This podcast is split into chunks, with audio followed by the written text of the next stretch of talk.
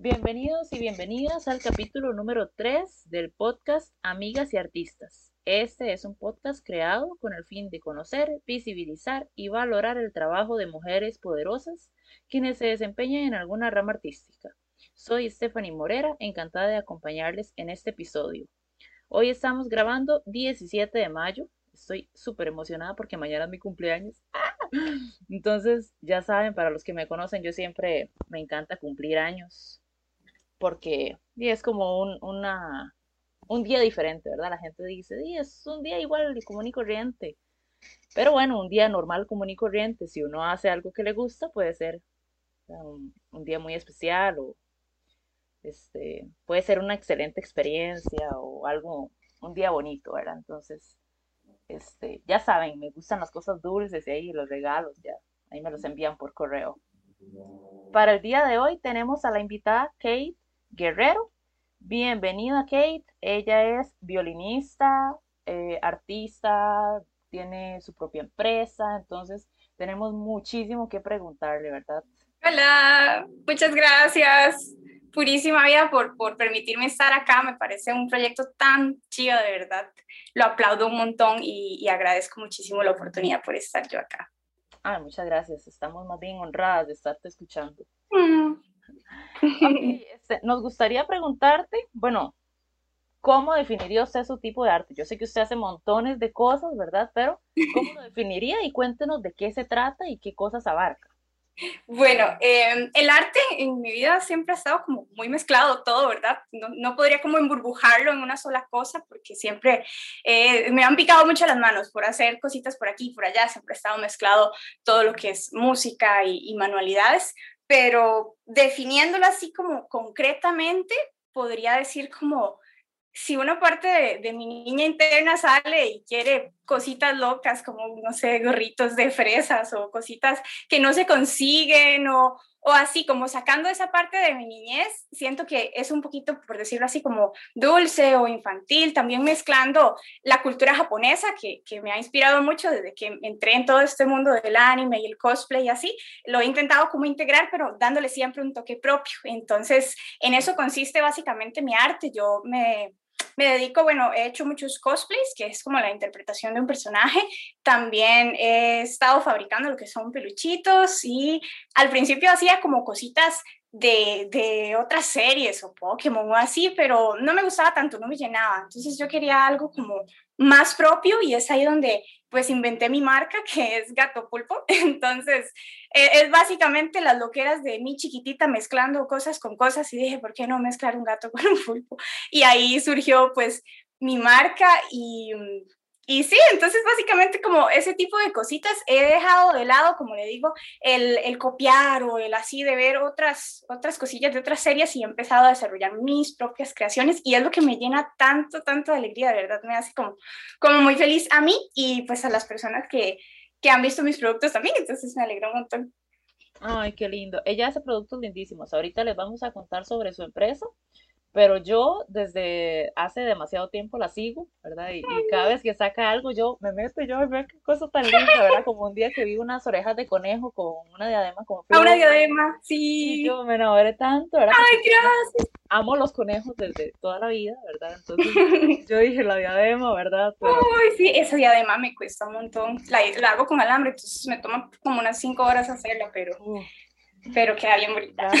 No, sí, este ¿verdad? Todo, lo que es artesanal y, manual, digamos, este, conlleva demasiado tiempo, entonces. Sí, sí. Hay que darle su valor y, respetar también el, precio y, el trabajo del, del, artista o de la persona, ¿verdad? Que lo, que lo elabore. Sí, eso es algo súper importante. En realidad me costó mucho entenderlo, a pesar de que siempre me lo decían a mí, como que no me cabía en la cabeza cobrar bien por mis cosas. De hecho, un tiempo, justo cuando empecé, que hacía aretitos de porcelana. Eso nunca lo publiqué, pero duraba un buen rato haciendo los aretitos y que no sé qué. Los llevé a un evento y estaban como en mil colones y no me los compraban. Y yo los puse en 300 y yo, sí, sí, en 300. Y entonces menos. Y yo, ¿qué pasa? Y claro, el, material y todo, chao. Pero, pero según yo, ¿verdad? Pero claro, esas son cosas que solo uno como con el tiempo logra apreciar porque puede que las demás personas lo vean muy claro pero de verdad en uno, ¿cómo cuesta? pero ya ahora con el tiempo sí, por supuesto, le he dado el valor a, a mi trabajo artesanal. Sí, claro, eh, para, yo creo que para todos los, los, los, artistas y las artistas es complicado poner un precio a su servicio, ¿verdad? yo también cuando estaba empezando a trabajar, yo decía, a ver, la clase de violín, eh, de ahí, este, ¿verdad? Y la ponía súper barata y, y es muy difícil cobrar porque uno tal vez piensa que, que no vale tanto o, o cosas así, pero a final de cuentas, este, todo el tiempo que uno, que uno invierte para aprender a trabajar, los materiales, este, ¿verdad? Todas las cosillas eso.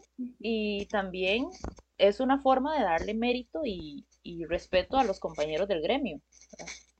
Sí, claro. Compañeros del gremio, sí. Este, a yo que la conocí en una orquesta, ¿verdad? Personalmente, ¿verdad? Porque hace más tiempo la seguía pero la conocí en orquesta, entonces yo sé que usted toca violín. En cuanto a, a, la ejecución de su violín, ¿dónde aprendió y cómo lo integra en su vida cotidiana? Bueno, esta historia con el violín es súper chistosa. Yo chiquitita siempre quería meterme en todo, en la escuela. Yo quería tocar platillos y el otro año tocar redoblantes. Y, ya tengo una lista, ¿verdad? Cada año quería tocar algo. Y el profesor de música siempre lo notaba, ¿verdad? Que yo tenía como eso. Entonces, luego apareció en la municipalidad de Escazú una oportunidad para los chiquitos de empezar clases gratuitas de violín, pero había que hacer una audición y no sé qué, ¿verdad? Entonces, mi profesor me lo sugirió. Y yo, ay, sí, claro, por supuesto. Y el mismo profesor fue, habló con mi mamá este señor, don Fernando, yo lo aprecio tanto, porque él fue el que me, empujó de verdad. Y ya fuimos, matriculamos en la municipalidad de Escazú y aprobé la, la audición. Empecé chiquitita, como a los, creo que ocho años empecé. Y ahí estuve yo como como súper fiebres, llegaba antes, acomodaba las sillas y, y, todo, o sea, eso, esa emoción nunca se fue, siempre estuve como muy atenta, me ponía súper triste cuando cambiaban de profesores y así, entonces siempre estuve muy envuelta y estuve ahí hasta el 2018, estuve más de 10 años en esa municipalidad de Escazú, me enseñaron de todo, estuve metida en los coros, tal vez no, no era necesario, pues yo me metía en todo, como le digo, yo me metí en todo lado, entonces estuve ahí mucho tiempo y bueno, gracias a, todo ese esfuerzo de mi pequeña, los profesores lo valoraron mucho y ahora yo soy profesora de arte también en la municipalidad, donde me acogieron tanto tiempo chiquitita y, es algo que me alegra un montón porque ver a mis profesores ahora siendo como mis compañeros de trabajo es una cosa súper genial, pero sí, el violín fue ahí donde empezó y luego pues yo seguí estudiando, por supuesto, y me salió la oportunidad de trabajar en una academia de música, en Escazú Music Academy. Estoy súper feliz de estar ahí, ya tengo un buen tiempo y también dando clases de violín privadas. Entonces es una parte también súper importante de mi vida y me encanta. Súper, súper.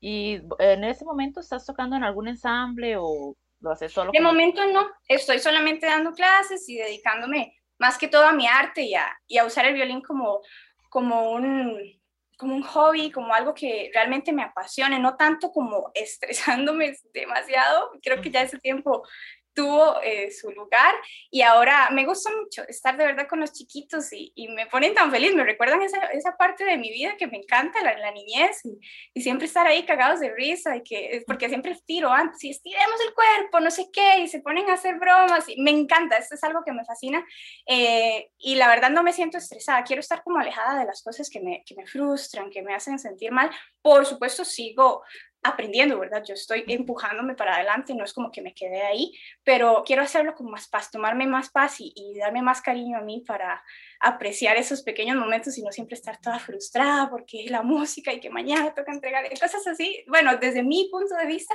no me funciona estar en ese nivel de estrés ahorita. Entonces solo estoy disfrutando con los chicos y aprendiendo. Ay, súper bien.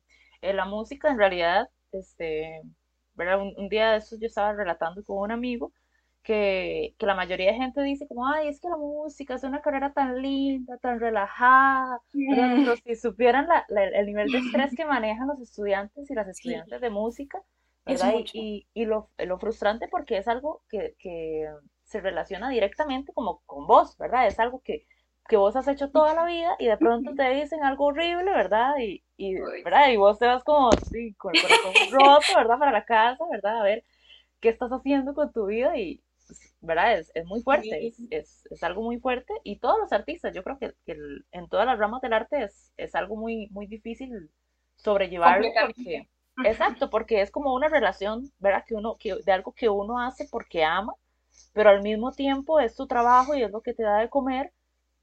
Y entonces, este, tenés la obligación de hacerlo, ¿verdad? Y la obligación de hacerlo bien. Exacto. Y vos mismo te exigís montones, ¿verdad? Entonces es, ¿verdad? A veces, a veces es, sí. sí, es mejor tal vez impulsar a las personas hacerlo siempre que lo disfruten. Ya una vez que lo disfrutan, ¿verdad? Es, es, es positivo, pero si vos lo dejas de disfrutar ya es como mejor, ¿verdad? Tal vez dar, darse un tiempito, un, espacio, ¿verdad? Para, para alejarse un poquito Exacto, yo hubo un tiempo que estuve como, como, bueno, yo te conocí en una orquesta, por supuesto, entonces estuve metida en, no en esa, sino como en cuatro y en coros y en todo, y entonces como que colapsé, digamos, era demasiado, y aparte de eso, ¿verdad? Tenía mis clases de, dibujo y aparte de eso tenía la tienda, entonces eran muchas, muchas cosas que la verdad yo no, no podía con tanto, entonces por eso estoy como un mochila ahorita, innecesario, la verdad, para, para mí pero, pero siempre ha estado, el violín siempre ha sido una parte súper importante.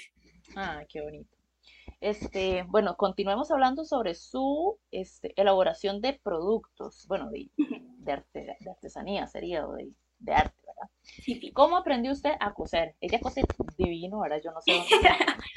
bueno, es algo que ha estado, lo del tema de coser ha estado desde mi abuelita, mi abuelita cose de toda su vida y yo pues la veía haciéndolo. Ella nunca directamente me, me mostró cómo, pero con verla yo decía, wow, qué carga, ¿verdad? Y ella pues tenía una ella tiene una discapacidad en, en, una de sus manos y solamente puede usar una de ellas, la, la, derecha. Entonces yo digo, wow, si ella puede hacer eso con una, pues yo con dos, ¿verdad? También tengo que poder. Entonces siempre me inspiró ese tema de, de la costura y muy, muy chiquitita, como le digo, desde la escuela me metía a los concursos de disfraces y agarraba que un pedazo de tela por aquí lo cosía con la otra. Es como que fue surgiendo con el tiempo pero el tema de ya empezar con mis productos y con mi marca y todo eso fue cuando fui por primera vez a un evento de anime, a estos que hacen de, de cosplay y así, ¿verdad? Que yo vi todas esas cosas y yo, wow, ¿qué es esto? Nunca había visto tanta locura, que orejas de gatito y que peluchotes y todas esas cosas. Y, y claro, yo fui y yo dije, wow, pero es que ya, yo no puedo comprar todo esto, ¿verdad? ¿Qué, ¿Qué hago? llegué a la casa como con una inspiración tan extrema, yo quiero hacer todo, ¿por qué? Y yo hablé con mami, yo, mami, es que yo quiero hacer esto, es, pero de verdad, sí, 100%. Y, y mi mamá, ok, ok, bueno, de regalo Navidad vamos y compramos tijeras y compramos tela y, y nos vamos y, y, yo le compro todo, ¿verdad? Y ella de verdad con todo su cariño me ayudó con lo más básico y me puse yo a hacer peluchitos de Pikachu y que no sé qué, un montón de cosas súper ilusionada, verdad fue como una, una inspiración tan abrupta, así como que, de verdad, cuando fui a ese evento y, y luego ya empecé a hacer ese montón de, de, cosas, de verdad, como en la misma semana hice como mil peluchitos y todo, y luego vi que había un evento en Guapiles eh, para poner una mesita y para yo vender todo ese tilichero que había hecho en esa bomba de inspiración, y yo me llevé todo.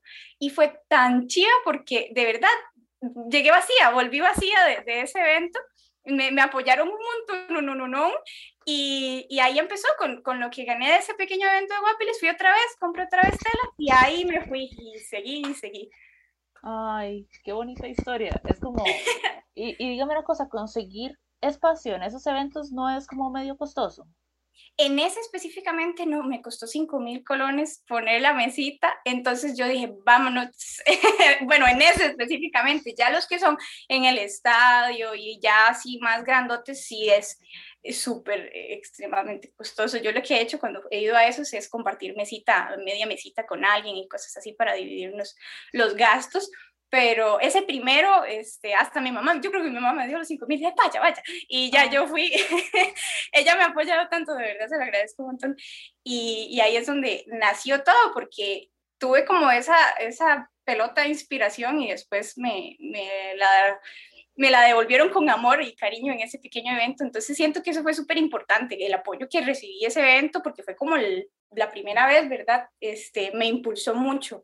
Y todos eran, ay, qué bonito, siga adelante. Aunque no me compraban, pasaban, ay, qué bonito, muchacha, de verdad, siga adelante. De verdad que esas palabras, ¿cómo influyen? Rajado en, en, uno, ¿verdad? En, en, esas cosas. Así que llegaban y ya era como la tercera persona que me lo decía y se me ponían los ojitos llorosos y yo. Ah. Entonces, este, me, me alegró un montón y, y, seguí para adelante. Ay, qué carga. Este, bueno, usted yo sé que creó su empresa hace bastantes años, más o menos qué edad tenía cuando la empezó y cómo fue el inicio de, de todo. Yo tenía 16 años, creo que tenía 16 años.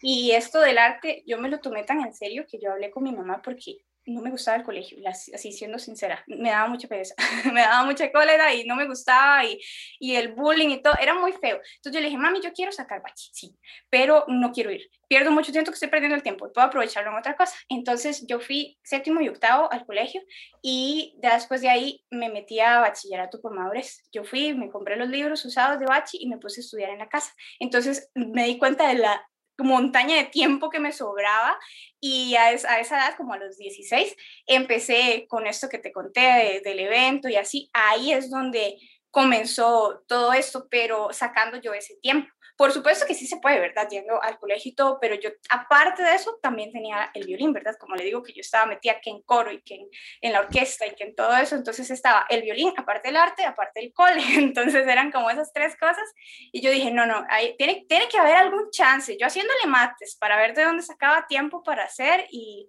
y lo logré, saqué bachi y, y logré sacar adelante tanto la, la, parte del violín como la parte del arte. Siempre fui creciendo y siempre era como muy autocrítica, a, a nivel de que, digamos, le tomaba la foto de peluchillo y la ponía en ese filtro que invierte las cosas, que lo pone como en modo espejo. Y yo, mmm, este ojillo está chueco. Y entonces iba y, y, lo, y, lo, botaba y lo hacía otra vez y así hasta que, hasta que me gustara. Entonces fui como muy exigente conmigo y, y siento que también eso fue parte del, del, aprendizaje, ¿verdad?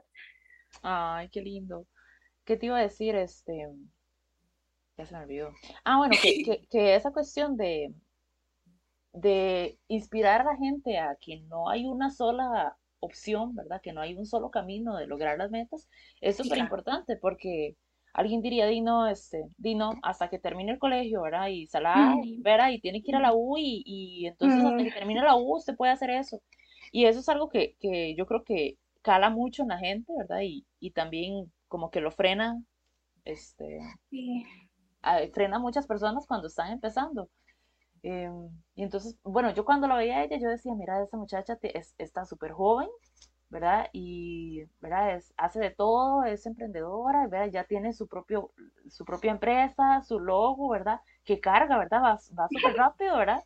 Y, y sí, ¿verdad? Y, y, no hay una sola forma de, de, lograr las cosas, entonces hay que, hay que también educar a la gente en ese sentido, de que hay personas que tal vez en el colegio no se sienten tan a gusto, que tal vez otro tipo de educación alternativa es la mejor opción, ¿verdad? Como hay gente que le encanta el colegio, a mí el colegio me encantó, sinceramente, ¿verdad? Entonces, y siento que, que me ayudó mucho como en habilidades, qué sé yo, sociales o de, o de ¿verdad? Personales, ¿verdad? Que tal vez no, no, no había podido desarrollar en la casa y lo, lo, lo, pude hacer en el colegio. Entonces eso siento que fue... Y este punto es, es extremadamente importante porque en la forma en la que la hice yo es solo una forma. Hay Exacto. miles y, y, cada quien se adapta. Entonces yo tomé la decisión de dejar de ir eh, físicamente al colegio y sacarlo igual, pero por esta otra alternativa. Es decir, si queremos hacer algo, hay opciones. Uno empieza a buscar y uno no tiene que poner excusas, tiene que poner soluciones. Es decir, ok, está esta opción, está esta otra opción, quiero hacer esto, pero ¿cómo lo logro? Vamos a ver,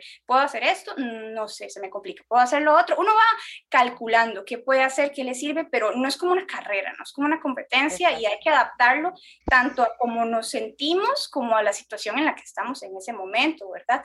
Entonces, eh, quiero servir de inspiración para los demás, pero no quiero que piensen que por mi edad o por lo que he logrado en este tiempo, es como si fuera que voy adelante o algo así, como si fuera una carrera. Mm, para nada, la verdad.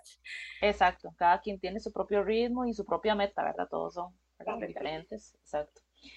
Ok, este, en cuanto, digamos, a la elaboración de sus productos, este, qué materiales utiliza y cuánto tarda en, en, elaborarlo. Digamos que alguien quisiera hacerle un encargo de, qué sé yo, una boina personalizada. ¿Cuál es el procedimiento que ok, ahorita, ahorita ya como ya me acomodé y todo, porque hacer esta boina que ando puesta ahorita me tardó dos meses en crear el molde. Es decir, yo quería que quedara muy bonita y agarré una tela ahí toda añeja y empecé a cortar y probar y yo, mm, así no, mm, así tampoco, hasta que ya por fin di con el molde, porque esto no existe. Estas boinas tradicionalmente se hacen de lana, las hace una máquina que va como encogiendo la lana con calor, o sea, no es algo artesanal. Entonces quería hacerlo de una forma no, necesitando esas máquinas industriales y pudiendo hacer el mismo tipo de objetivo, que estas boinas me encantan porque se pueden moldear de diferentes formas, me la puedo poner para acá, me la puedo poner para atrás, puedo hacer muchas cosas y eso es lo que yo quería. Entonces, primeramente me tomó mucho hacer ese molde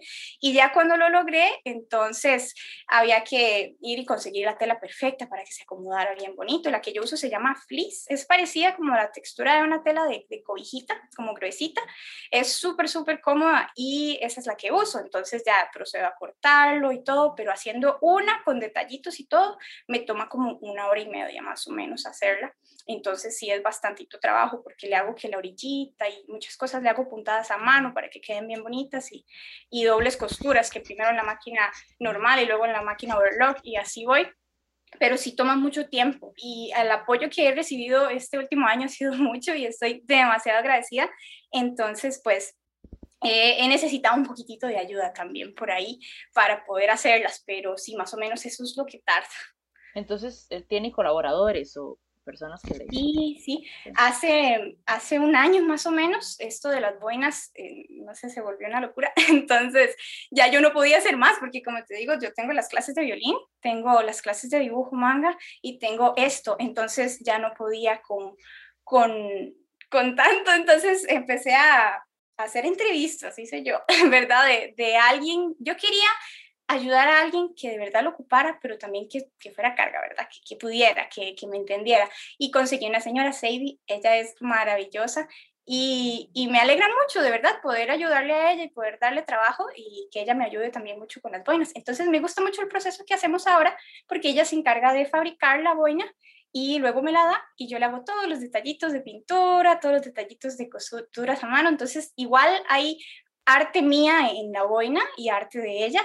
No se va como, como tal cual vacía, pero, pero siempre me ayuda un montón en ese proceso que es tan largo y estoy súper feliz. También, por ejemplo, con la página en sí, que a veces escriben mucho, preguntan mucho y ya yo no tengo tiempo para contestar todos los mensajes, entonces mi novio me ayuda un montón con eso y ya ahí tenemos como establecidos los mensajes y todo. De hecho, en enero me puse a grabar un montón de videos explicando porque hay personas que pues nunca han comprado en internet o han sido estafadas o tienen como miedo, ¿verdad? A que, a que les roben o así. Entonces hice videos explicando cómo funciona correos, cómo funciona mi agenda, para que les dé también como tranquilidad de que todo va a estar bien y explicándoles como paso a paso, porque siempre aparece como alguien como de primera vez haciendo esto y y está bien, ¿verdad? Me encanta, más bien que pregunten y que, que, tengan esa desconfianza que en realidad a estas épocas de la vida es necesaria. Es cierto. Entonces, eso. Sí, es súper, súper carga. Y sí es cierto, ¿verdad? Las, las compras en internet a uno. Yo soy compradora de internet, ¿verdad? Yo, o sea, he comprado montones de cosas en tiendas, de, ¿cómo se dice? Electrónicas, ¿no? Online. Eso, ¿verdad? Entonces, este, di, ya, ya estoy más o menos acostumbrada, ¿verdad? Y eso que uno se mete a investigar, ¿verdad? Si la tienda es real, qué dice la gente, ¿verdad? Sobre los productos, ¿verdad? Si alguien dice, vea, me llegó esto, ¿verdad? Que nada que ver, entonces obviamente ahí, ¿verdad? voy a comprar, ¿verdad? Pero, pero ahora está mucho eso, ¿verdad? Que lo bueno, que la gente da recomendaciones y dice, ah, bueno, bien, buenísimo, me llegó, qué sé yo, en tres días, ¿verdad? Y justo lo que quería, ¿verdad? Entonces ya uno Sí, Oye, eso, ¿cómo lo aprecio? De verdad, hay, hay muchos clientes que, que, son un amor, de verdad, siempre me avisan, ya me llegó, está hermosa, y me hacen que review y cosas así, ¿verdad? Entonces, es súper, es súper tierno también, me, me, da mucha alegría. Claro, entonces, ya le iba a preguntar. Ah, sí, usted acaba de mencionar que está en clases de, de, dibujo en manga. ¿Cómo es eso? Cuéntenos. Sí, eh, yo también soy profesora de dibujo manga, es otra de las cositas de que descubrí lo del anime que me encantaron y empecé como loquilla a dibujar desde pequeñita también. Y siempre iba a estas clases de violín que le mencionaba en la municipalidad de Escazú, yo me llevaba que mi cuadernito y me ponía a dibujar. Y había un profesor en específico que siempre me veía dibujando así de larguito, mm, mira qué bonito. Y ya luego al tiempo, ¿verdad? Que me gradué con violín y todo, me dijo, que ven, venga para Esos dibujos que usted hace, a ver, están muy bonitos. ¿No quiere dar clases aquí? Y yo, ok. Entonces me puse eh, con, con, ese proyecto y en la municipalidad de Escazú doy clases de dibujo manga, que son básicamente estos personajes, ¿verdad? Como de, Dragon Ball y de todos estos, ¿verdad? Que, que se van haciendo a, a, tinta y a lápiz y a, lágrimas y a sudor en el papel. este, pero sí, me, encanta, es algo súper lindo y doy clases para, bueno, en, la municipalidad para niños y adolescentes, pero privadas, para todo el mundo. Para quien quiera. Y, y es cool porque yo aprendí mucho porque yo dibujaba, yo viendo nada más, nunca llevé así una clase como tal, pero desde que me dijeron eso de, que fuera a dar clases, yo dije, ok, yo puedo dibujarlo. ¿Cómo le explico a un chiquito de cinco años, dibuje esto así, verdad? Entonces me metía todo lo que podía de internet, de tutoriales paso a paso, DIYs, bla, bla, bla, para, porque yo ya sabía dibujarlo, pero para cómo lo explican, para ver cómo lo explicaban. Entonces, eh, a medida de que empecé con el primer grupito, cada clase yo iba aprendiendo cómo explicarles lo que les iba a dar básicamente. Ya con el segundo fue como, ah, no, ya, yo sé cómo es esto. Y así, ¿verdad? Y es, es mucho de figura geométrica y de ayudarles a que la mano fluya y bla, bla. Pero ya le he logrado agarrar mucho el, hilo porque, como le digo, yo no, no aprendí con alguien específicamente. Ya luego sí, todo, todo este tiempo yo sigo yendo a clases de dibujo. Ya, yo ya sé dibujar, pero sigo yendo para que me expliquen cómo explicar básicamente el, el paso a paso. Y es algo muy bonito porque me empujó un montón en el dibujo y mejoré demasiado a, a, dibujar. Entonces es, es, muy lindo ver cómo los frutos de mi, de mi niñez luego Luego salieron, porque este profesor pudo que me haya visto dibujar bonito y ya, pero si veía que yo llegaba tarde a todas las clases y que era una irresponsable, jamás, ¿verdad? Pero como le digo, yo llegaba antes a acomodar las sillas, entonces siempre han visto eso en mí, más que, más que el, el talento en sí, eh, la dedicación también que le pongo a las cositas que yo voy haciendo y el, el tiempo que yo le doy y la importancia. Entonces también eso es algo que me ayudó un montón. Y ahora también se me están abriendo más, más caminos. Ahora estoy ayudando con utilería de teatro también en la municipalidad. Estoy ayudando a los pequeñines a hacer sus espadas y sus escudos en, en cartón y en lo que tengan. Entonces ya ahí es como como otra historia, pero estoy súper agradecida de verdad con ellos que, que me permiten trabajar ahí donde estuve tantos años aprendiendo.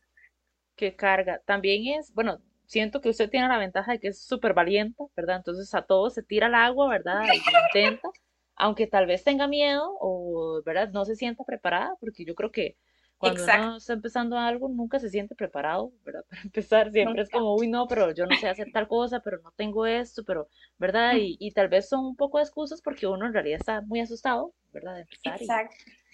¿Verdad? Y entonces yo creo que usted sí, tiene por ejemplo, ¿qué hubiera pasado si, si de verdad me decían, quiero ir a dar clase, pero yo nunca hago clase? Ah, no, es que yo no hago clase, tiene que darme chance. De no, o sea, la vida es así, tírese al agua y, y ve a ver cómo hace, ¿verdad? Pero siempre se puede, siempre se resuelve y es bueno, en realidad uno como que mejora mucho más rápido de lo que en realidad planeaba, haciéndolo así como pasito, pasito, súper despacio, a veces de ahí toca, ¿verdad? Entonces, yo, yo les digo eso, anímense, tírense, si tienen una idea, si tienen un proyecto, háganlo, no tienen que tener todo perfecto, las mejores máquinas, no, yo no empecé así, nadie empezó así, sinceramente, este, y los que empezaron así, pues yo pienso sinceramente que, que, tal vez no lo valoraban tanto, al menos desde mi punto de vista no se valora tanto hasta que uno de verdad le suda para conseguir esas tijeras que sí cortan bien o cosas así, este, pero se puede empezar con cualquier pequeña cosita, nada más es de, de verdad tragarse ese miedo, tal vez no ocultarlo porque siempre va a estar ahí, pero saber abrazarlo y irse adelante y de la mano con ese miedo y, y lograr esas cosas. Si uno no se mueve, si uno no hace nada, nada va a pasar. Fin, eso es todo. Cierto. Ay, qué linda reflexión, casi lloro. Este, su, eh, eh, ¿cómo se llama? Su empresa, Gato Pulpo Shop, es su principal fuente de, ingreso económico. En realidad todo está como muy balanceado con las clases de violín, las clases de dibujo y la tienda. La, todo es como en conjunto. Por decir algo, si yo no tuviera las otras dos, pues no, no sería mi fuente principal de ingresos. Está como partido en tres, digamos, está muy, muy equilibrada las tres cositas y, y siento que ahí es como va el balance y me gusta. Me gusta porque yo soy un poco dispersa, entonces si estuviera 100% solo en la página, sé que no, al menos yo personalmente no, no estaría dando el 100 porque como que me harto un poquito de hacer lo mismo una y otra vez como máquina, repetir el mismo movimiento. Y lo mismo con las clases de violín, estar todo el día no funciona para mí, ya me canso, el, el oído ya no, no funciona igual y tanto escuchar tanto así, ¿verdad? Y lo de dibujo igual. Entonces me encanta ir como rotando estos trabajos, un día uno, el otro día el otro con el otro y así, pero siempre ha sido muy equilibrado el ingreso con las tres cositas. Ah, bueno, perfecto, perfecto. Este, digamos que alguien quisiera emprender, ¿verdad? O empezar una, empresa, ¿qué consejo le daría a usted? Perdón, no te escuché, se me pegó. ¿Me lo repites? sí, ¿qué consejo le daría a usted a alguien que está queriendo empezar su propia empresa? Uy, qué bueno. En realidad, hace unos meses una amiga me vino a preguntar sobre unas pinturas que estaba haciendo de unos gatitos súper bonitos, pero ella de verdad no se lo creía.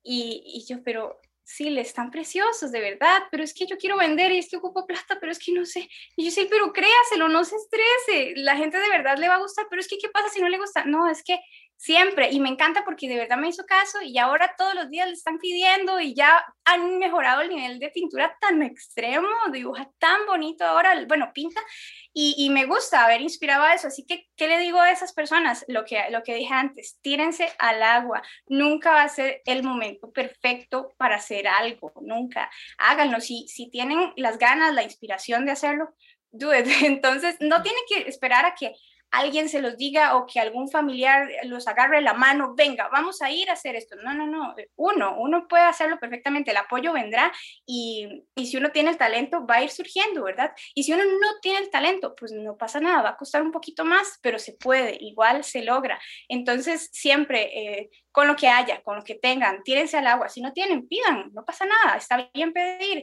Eh, alguien tendrá unas tijeritas que me preste, quiero hacer un peluchito y se las presta unos días y ya luego con lo que compró, con lo que vendió ese peluchito, se compra las de él. Y así se va, uno va así, pero nunca va a llegar ese momento en el que oh, hoy es el día de hacer mi emprendimiento. No, o sea, hay que ir construyéndolo y, y mandarse. O sea, ese es mi, mayor consejo en la vida. No, no tengan miedo, tírense, ustedes pueden.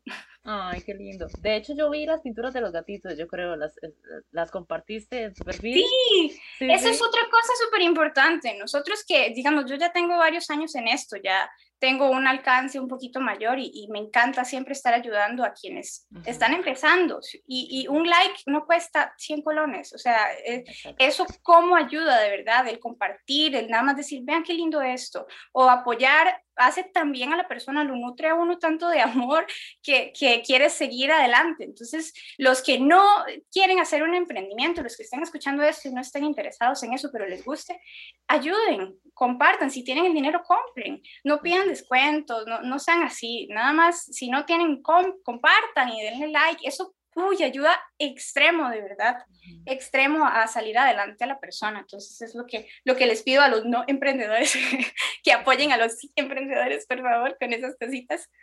Sí, cierto, cierto. Sí, yo, yo vi las, las pinturas y yo dije, uy, qué linda, ¿verdad? Yo como tengo un gato y un conejo, entonces, ¿verdad? Yo, ¿verdad? Ya imaginándome como, ¿verdad?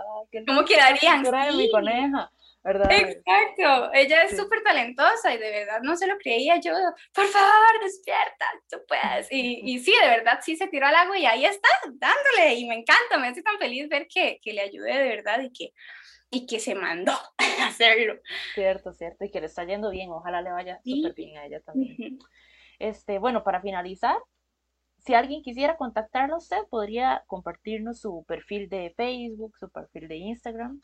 Sí, claro, yo salgo en todo lado como Kate Guerrero, K-E-I-T-H. En Instagram salgo como kate.colors. En redes sociales la tienda la pueden encontrar como Gato Pulpo Shop, separadito. En Etsy, si, no, si son de fuera, si no son de Costa Rica, pueden encontrarme en Etsy Shop, también como Gato Pulpo Shop. Y así, tanto a mí como de parte de violín y dibujo, como a la tienda de parte de las manualidades, Gato Pulpo Shop o Kate Guerrero, cualquiera de las dos. Súper, súper. Vayan a visitarla, vean todas las cosas lindas que hace, compren, apoyen, ¿verdad? Porque, mm. porque somos, ¿verdad? Todos estamos en el mismo barco y somos del mismo equipo. Exacto. hay que, Ay, qué emoción. Bueno, amiga, muchísimas gracias por tu tiempo, por habernos acompañado en este podcast y fue un placer.